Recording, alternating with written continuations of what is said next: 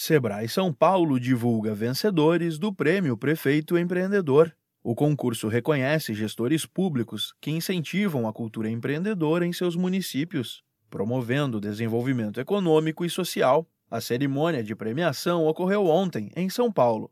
Dos 137 projetos inscritos, 23 chegaram à final das oito categorias.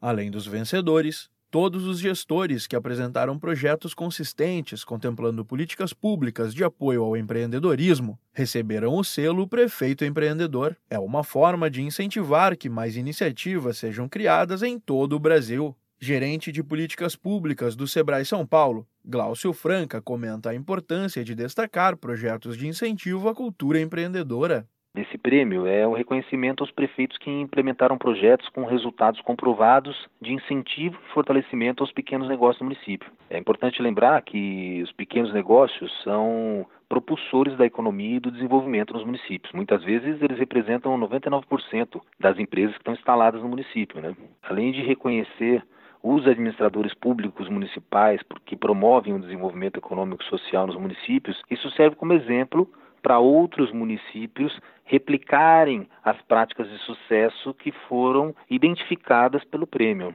Buscar a, a, implementação de políticas públicas às micro e pequenas empresas vão contribuir diretamente para a geração de emprego e renda. Reconhecer essas ações é uma honra para o SEBRAE atuar nesse sentido.